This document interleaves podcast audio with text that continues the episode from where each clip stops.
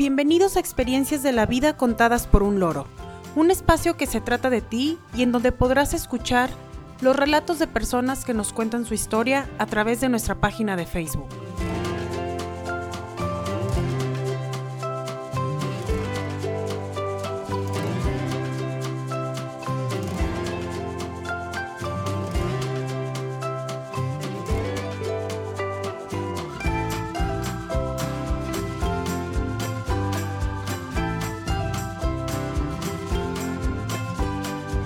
Hoy es 16 de enero de 2021 y dedicamos este capítulo número 47 a experiencias con propósitos de Año Nuevo.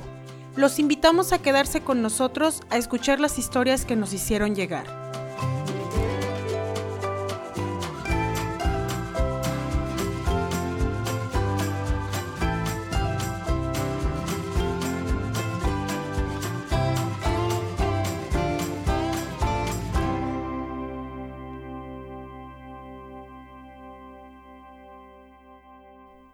Recuerda que este espacio es tuyo.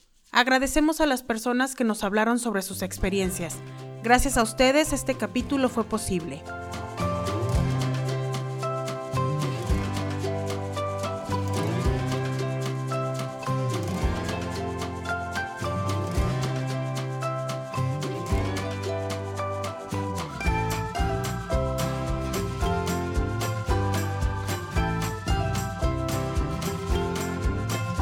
La primera historia es de Esotérico 34 y la envía desde Monterrey, México.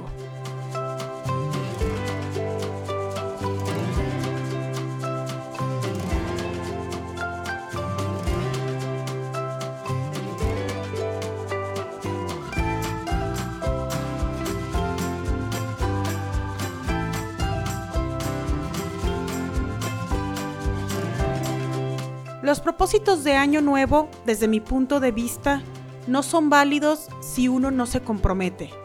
Desde que me acuerdo, cada vez que inicia un año, acostumbro realizar una evaluación sobre las cosas que tengo, valoro y me gustaría tener. Luego analizo qué tengo que hacer para conservarlas u obtenerlas. Basándome en eso, escribo mis propósitos. Sé muy bien que por tradición deben de ser 12 pero a mí me gusta tener solo cinco. Creo que es la cantidad con la que puedo. Ya llevo algunos años realizando la misma práctica y ha funcionado.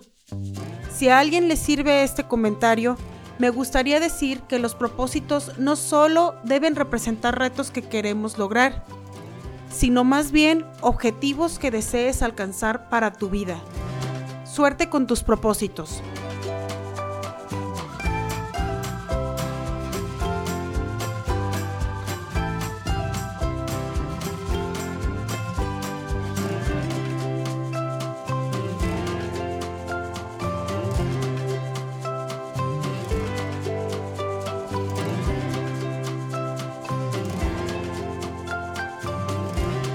La siguiente historia es de Carla y la envía desde Querétaro, México.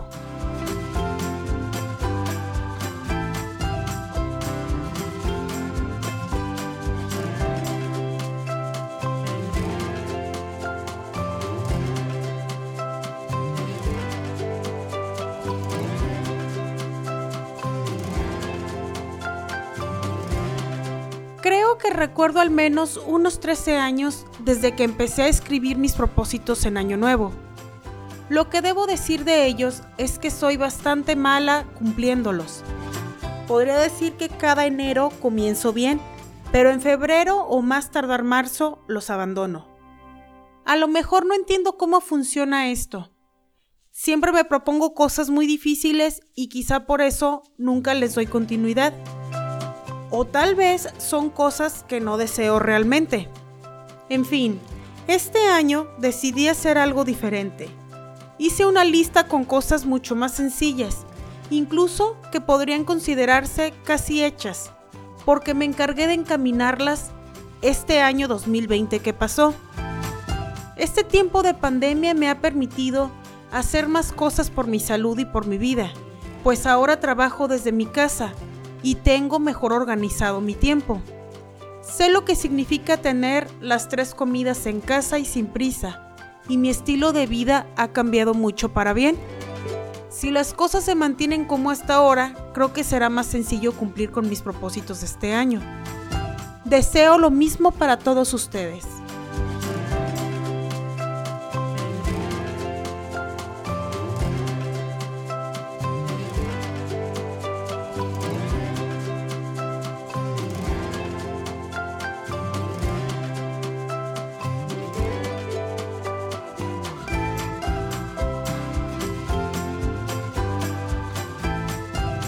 La siguiente historia es de Saúl y la envía desde Chiapas, México.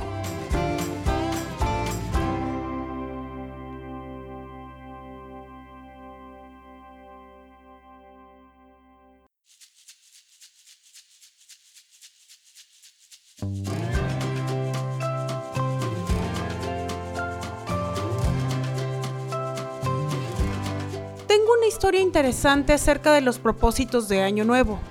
Hace algunos años, cuando estaba en preparatoria, hicimos un proyecto sobre propósitos de Año Nuevo.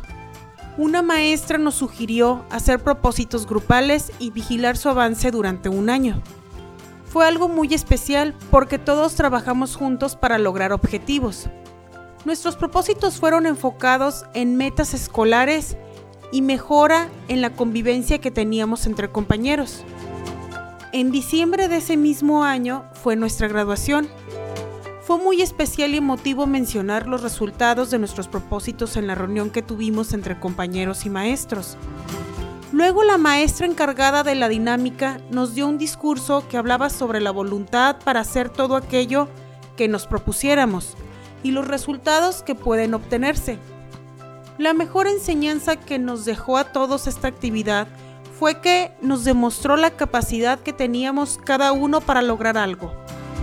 Al menos yo, desde esa ocasión, siempre hago mi lista de propósitos y logro cumplirlos cada año.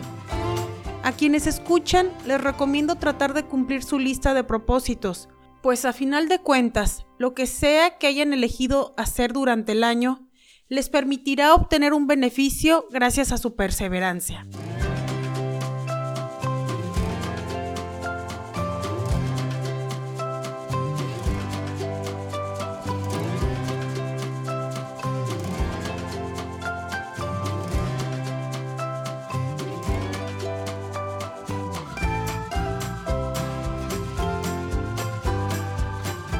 Agradecemos a quienes nos compartieron sus historias.